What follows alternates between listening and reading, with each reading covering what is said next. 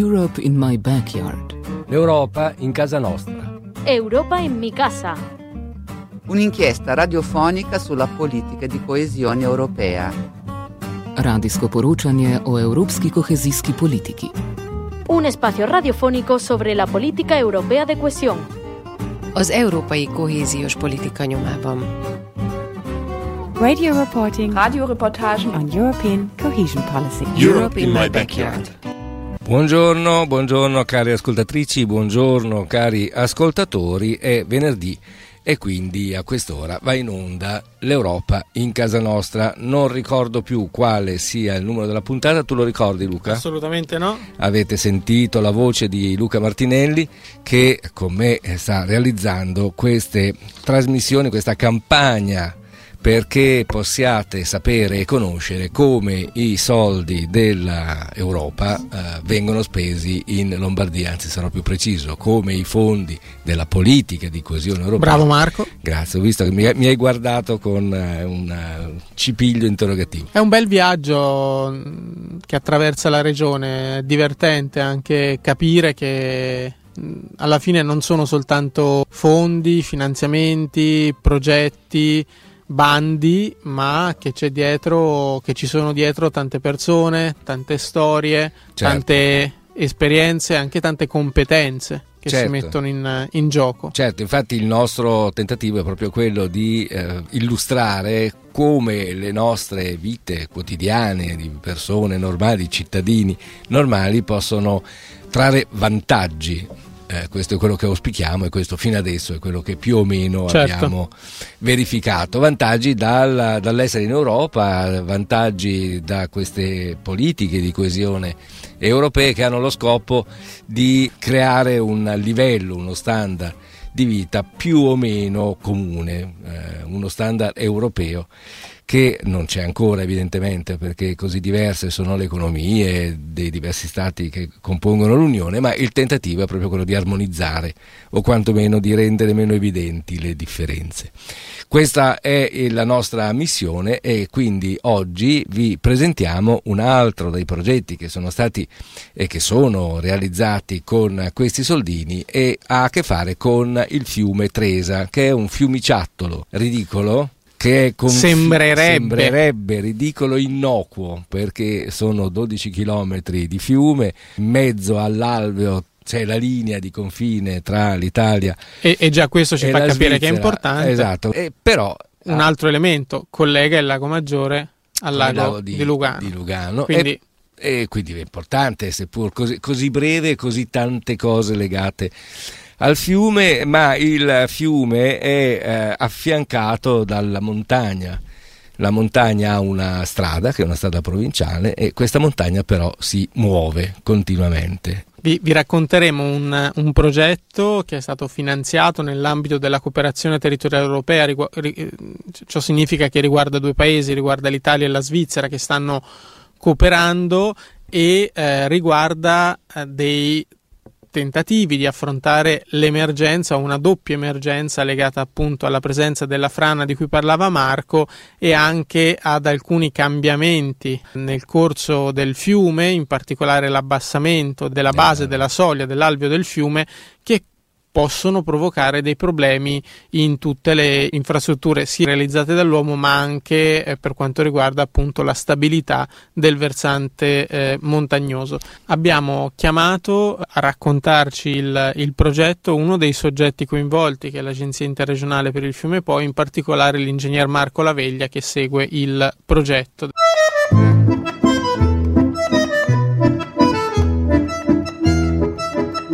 La politica di coesione nasce per ridurre le disuguaglianze tra le regioni dell'Unione Europea.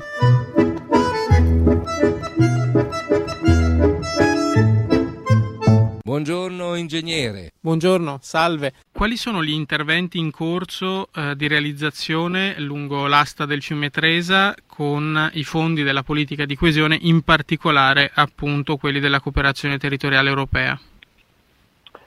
Sono interventi di riduzione del rischio connessi alla presenza della frana di Catigliano Viconaga eh, che si manifestò in seguito agli, agli eventi atmosferici del, del 2000 e del 2002 e e consistono nel, nel monitoraggio della, della, frana e nella stabilizzazione dell'albero del fiume Tresa che insomma, scorre proprio a fianco della, della frana stessa.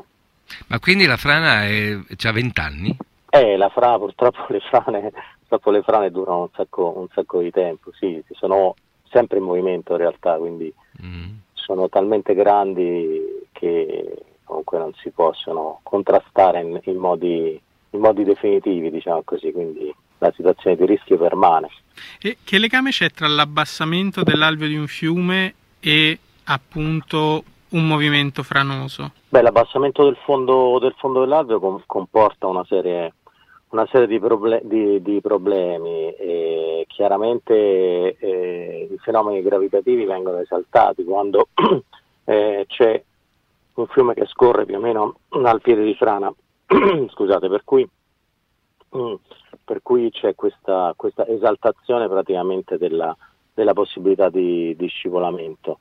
E inoltre ci sono anche problem- altri problemi in seguito all'abbassamento del fondo, ci sono delle, delle situazioni connesse alla, anche ad aspetti di tipo ambientale come la concentrazione dei deflussi e quindi diciamo, la riduzione dell'habitat fluviali e anche problemi eh, sulle falde. Ci sono problemi anche sulle infrastrutture, vero? Certo, chiaramente l'abbassamento del fondo comporta la, la venuta alla luce o eh, delle, delle, fondazioni, delle, delle, degli attraversamenti e o delle opere, delle opere di, difesa, di difesa idraulica. Eh, chiaramente nel nostro caso la questione più pressante è quella riguardo l'esaltazione della, della possibilità di frana. Che strada è che passa a fianco del fiume Tresa in quel, in quel territorio? Adesso si chiama Nuova Strada ANAS 599, ex SP61.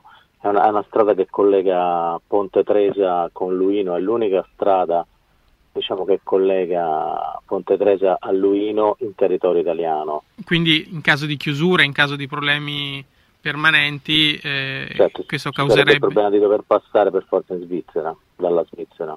Okay. Quindi sempre dogana due volte, doppio passaggio doganale. Lei adesso ha parlato della Svizzera, no? il, il, progetto è un progetto appunto di cooperazione territoriale europea, quindi riguarda il nostro paese e riguarda anche la Svizzera. Eh, perché dal vostro punto di vista è eh, stato importante presentare e realizzare questo progetto congiuntamente anche con, uh, con, un altro paese, cosa racconta di un tema importante che riguarda l'acqua e la cooperazione tra stati confinanti? Beh, innanzitutto il fiume Tresa è proprio un fiume di confini, il confine italo-svizzero passa proprio nell'alveo del fiume Tresa.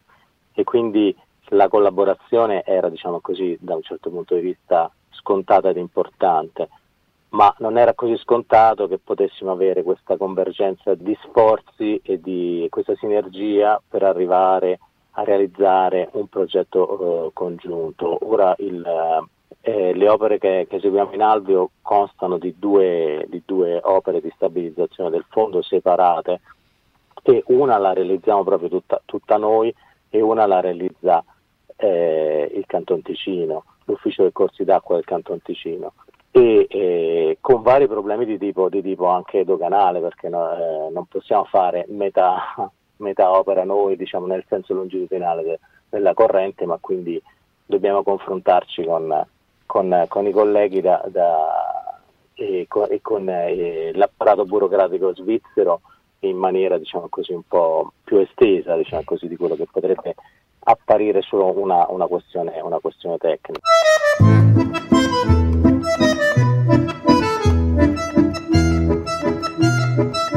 L'Europa finanzia progetti per uno sviluppo territoriale più equilibrato e sostenibile.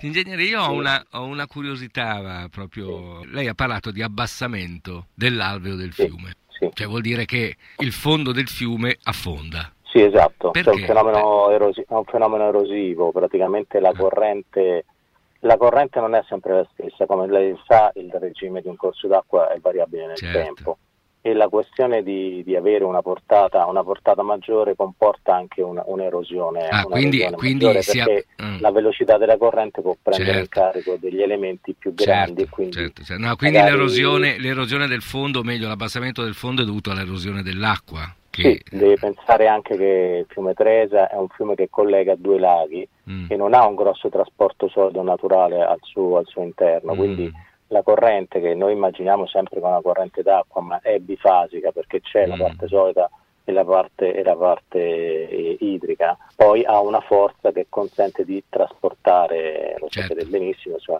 i, mat- i, materiali. Sì, sì, sì. No, eh, avevo, cui... avevo, intuito che l'abbassamento dell'alveo fosse qualcosa di diverso, cioè nel senso che proprio si abbassava il livello del, dell'alveo come se ci fosse delle, delle, caverne sotto e il fondo. E il no, fondo potrebbe anche succedere, eh, dipende eh. dal tipo di substrato attraversato. E in ogni caso non è, non è, in relazione con, uh, con, la frana o sì? È chiaro che eh, l'azione poi di modellazione di, di un corso d'acqua è quella di far franare poi i versanti prima o poi, insomma diciamo in linea, in linea molto, molto, generale, quindi mm. eh, la frana viene, viene causata anche dal fatto che il, suo, il piede di un, di un, versante viene eroso anche dalla corrente, certo. dalla corrente idrica, mm. per Ma... cui eh, sicuramente ha la sua, la, sua, la sua, parte, c'è anche l'abbassamento del fondo certo. alto, è per questo motivo che poi dopo noi interveniamo in questa, certo, in certo. questa maniera qua. Ma faccia, proviamo a fare una foto se ho capito, c'è una montagna, eh, una parte della quale frana,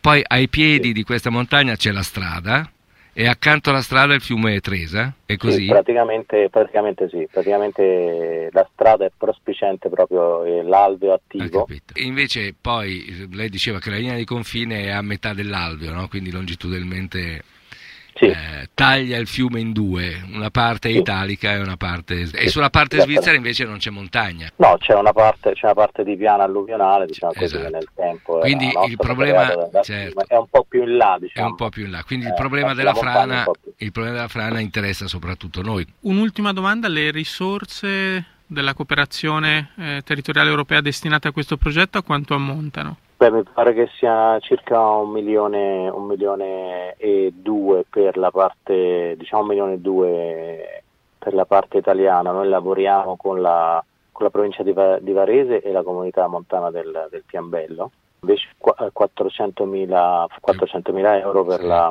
per la Confederazione Svizzera. Ingegnere, riesce a dirci oramai in, poche, in, pochi minuti in che cosa tecnicamente consiste il vostro intervento? Quindi, come dire, come questo milione eh, dell'Europa viene speso esattamente, concretamente? Sì, guardi, come le dicevo all'inizio, c'è una operazione che, che, che è volta alla riduzione del rischio.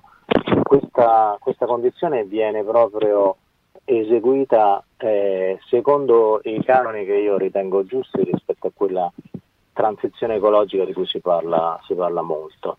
E quindi c'è una, da un, da un punto di vista c'è la consapevolezza di essere in una zona di rischio, quindi l'aumento della, della consapevolezza e della conoscenza di avere un elemento naturale col quale bisogna, bisogna, fare i conti e quindi il monitoraggio della, della frana che è fatto con con sistemi di rilevamento e di conoscenza proprio della, della, della struttura geologica della frana è una parte di, che, è stata già, è stata già eseguita mm-hmm. e, e, porterà ad avere insomma, il, il, controllo di quello che sta succedendo per avere un piano di emergenza diciamo così, valido e eh, sostenuto da, da, da dati eh, continui. Quindi possiamo preventivamente immaginarci che la frana si muova e, e blocchiamo la strada e evitiamo esatto, catastrofi. Esatto. Mm, esatto, proprio questo, cioè, un, ci sono dei pluviometri che ci certo. dicono che sta piovendo molto, e, certo. eccetera. Mm. E invece eh, in alveo facciamo una rampa dinamica, che è una rampa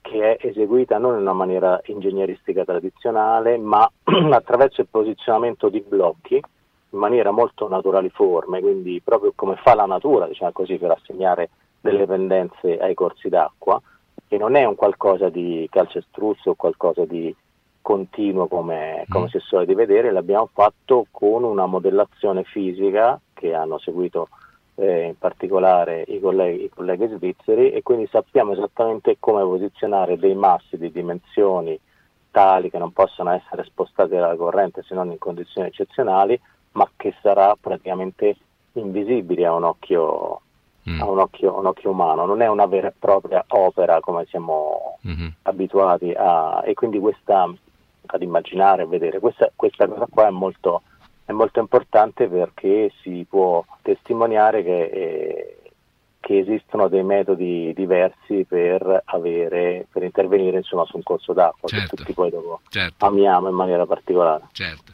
Grazie ingegnere. Arrivederci. Grazie, grazie, grazie. Voi, arrivederci. arrivederci salve. salve.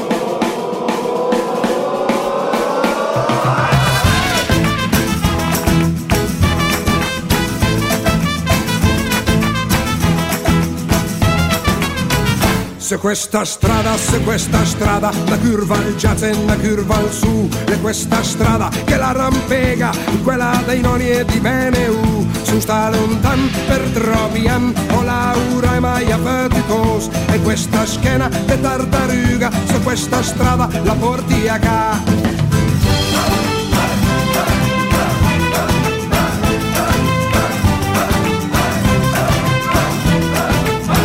La noce le fregia, la noce le scura, ma una fiammata la sbranerà, mi la bucer come autoscontri e anche al zeppel bruserà.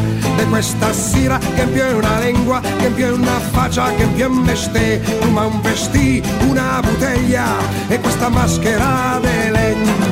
Da calavara onda, curiandoli contra i pensieri, intanto il brutto il dunda, e il bel fave del butage denanzi che il mascheron subito dopo la segurità dei tre du sapeur tu la cioccia la parlerà. Ai cabul della tua vita te che penserai domani potermi scappare del carneval de Schignan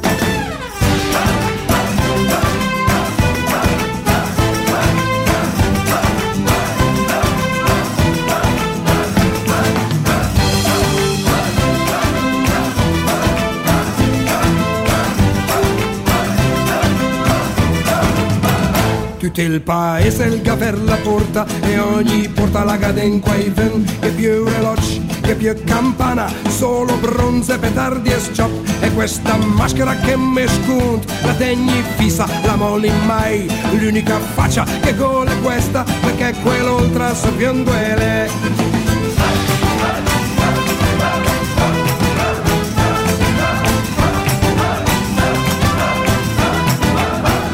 la vedi rit, le risposa dalla par contenta la trovi be, chi sai fie, se si investì, se gan la maschera anche in eu, che vo visen, la branchiscia, per tre minuti, la foba là, ni se una maschera cambia faccia, anche se suta che non che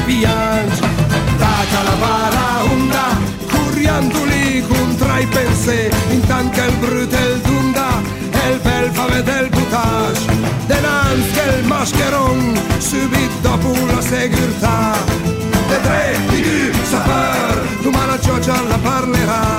Ai gabul della tua vita te che penserai domani a scappare del carneval de Schignan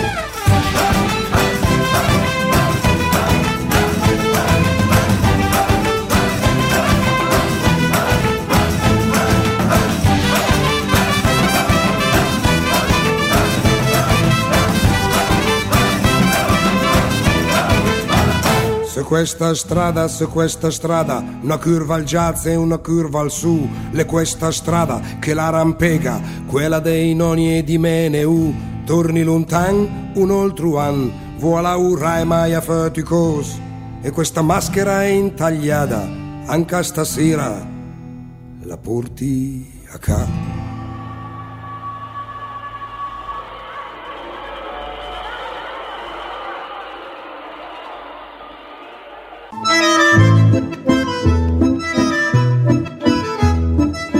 L'Europa casa nostra.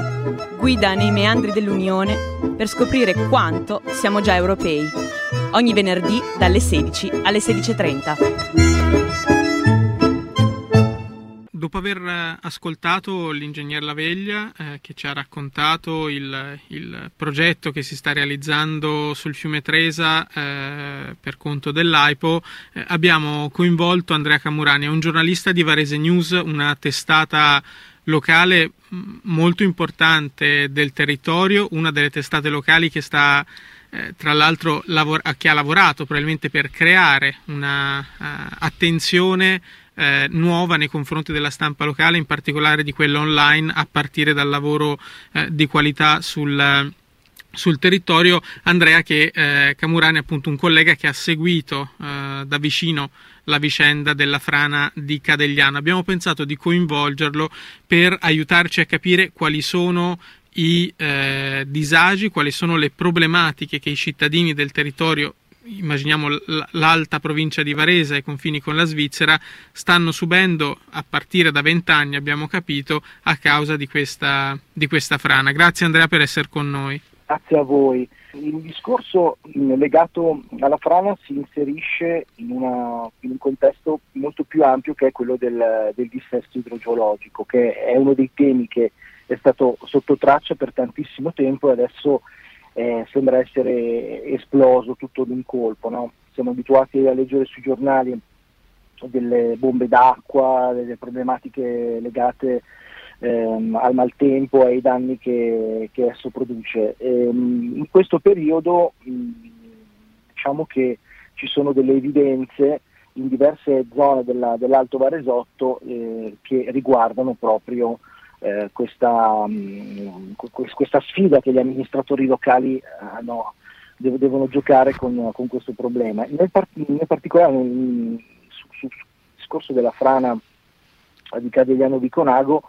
ehm, è, un, è, un, evento che ha, ha, causato più di una volta dei disagi eh, alle popolazioni locali, perché proviamo a inquadrare eh, anche dal punto di vista territoriale mh, quello di cui stiamo parlando. È un versante di, una, diciamo, eh, di un'area molto instabile che sta um, a pochissimi metri dal corso del fiume Tresa, che è un corso d'acqua che per gran parte del suo, eh, del, del suo tracciato eh, costituisce il confine di Stato tra l'Italia e la Svizzera. Ci sono delle frazioni dei paesi che eh, sorgono proprio in, in, questa, in questo versante no, dalla parte italiana e in diverse occasioni eh, smottamenti o addirittura ricordo circa una ventina d'anni fa una grande ehm, alluvione che distrusse proprio um, gran parte del tracciato della strada provinciale che collega questi paesi, che è la strada provinciale 61 e eh, questi, questi, eventi produssero delle, dei disagi incredibili perché dal punto di vista della circolazione naturalmente le persone eh, dovevano percorrere delle strade alternative che consentivano loro di raggiungere eh, i luoghi dove fare la spesa, dove insomma, dovrei beneficiare del, del minimo sindacale ecco, per, per, per sì, la vita di tutti i giorni. Ci diceva l'ingegnere di prima che eh, l'alternativa poi era entrare in Svizzera, no? quindi con un passaggio esatto. dalla frontiera. L'altro, pa- l'altro, passaggio, sì, sì, l'altro passaggio molto delicato era proprio come dicevo, visto che questa zona costituisce il confine tra Italia e Svizzera, il fatto che stiamo parlando di comunità piccole, perché per esempio il comune di Cremenaga sono qualche centinaio di abitanti, lo stesso anche Cagliano di Colago un pochettino più grosso, però gran parte delle persone che lavorano, che, che, vivono in questi comuni lavorano in Svizzera, fanno i frontalieri, quindi c'è tutta una problematica legata ai tempi, agli orari mh, di accesso alle dogane e eh, in alcuni, mi ricordo in alcuni contesti in cui queste, questi eventi franosi si sono palesati, che addirittura l'unico eh, la, o meglio la strada più mh, mm, rapida per arrivare in Italia era proprio quella di passare eh, da, un, da, una dogana svizzera, quindi c'era il paradosso che insomma, la Svizzera costituiva il bypass per poi riuscire a entrare alla mm. Vena Ponte Tresa che è un comune leggermente più, più a nord. Andrea, eh, quando è stata l'ultima volta sì. che la strada si è bloccata? Sto andando a memoria, qualche sì. anno fa c'è stato un... Um, una, un evento franoso che non ha distrutto la strada, ma che ha comportato la caduta di massi e di gran parte del materiale eh, su, su questo, su, sul, sulla sede stradale. Posso darti una brevissima di cronaca molto recente, sì. molto recente.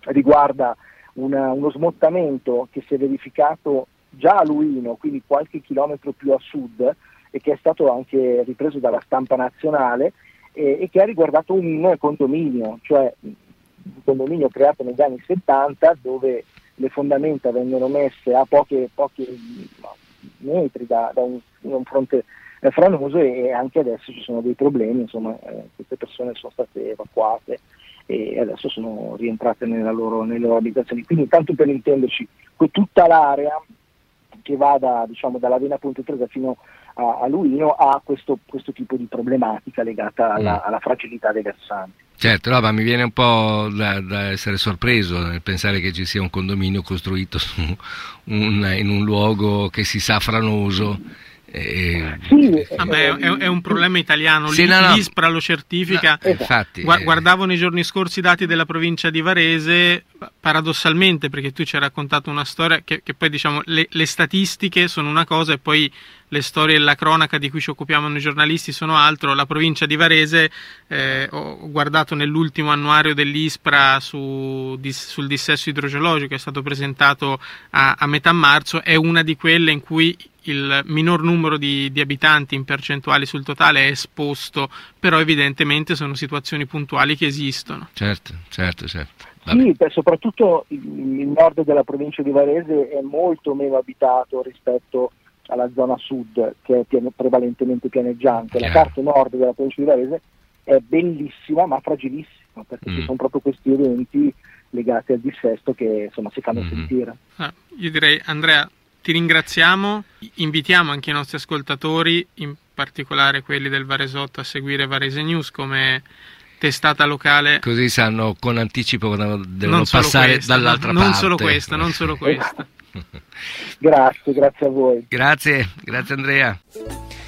La trasmissione è giunta al termine, non ci resta che augurarvi un buon weekend, ricordarvi che sul sito di Radio Popolare ci sono i nostri podcast Buona, buona settimana e da Marco Di Puma, Luca Martinelli. Arrivederci. La trasmissione è parte di un progetto che ha avuto il contributo della Direzione Generale per le Politiche Regionali e Urbane della Commissione Europea.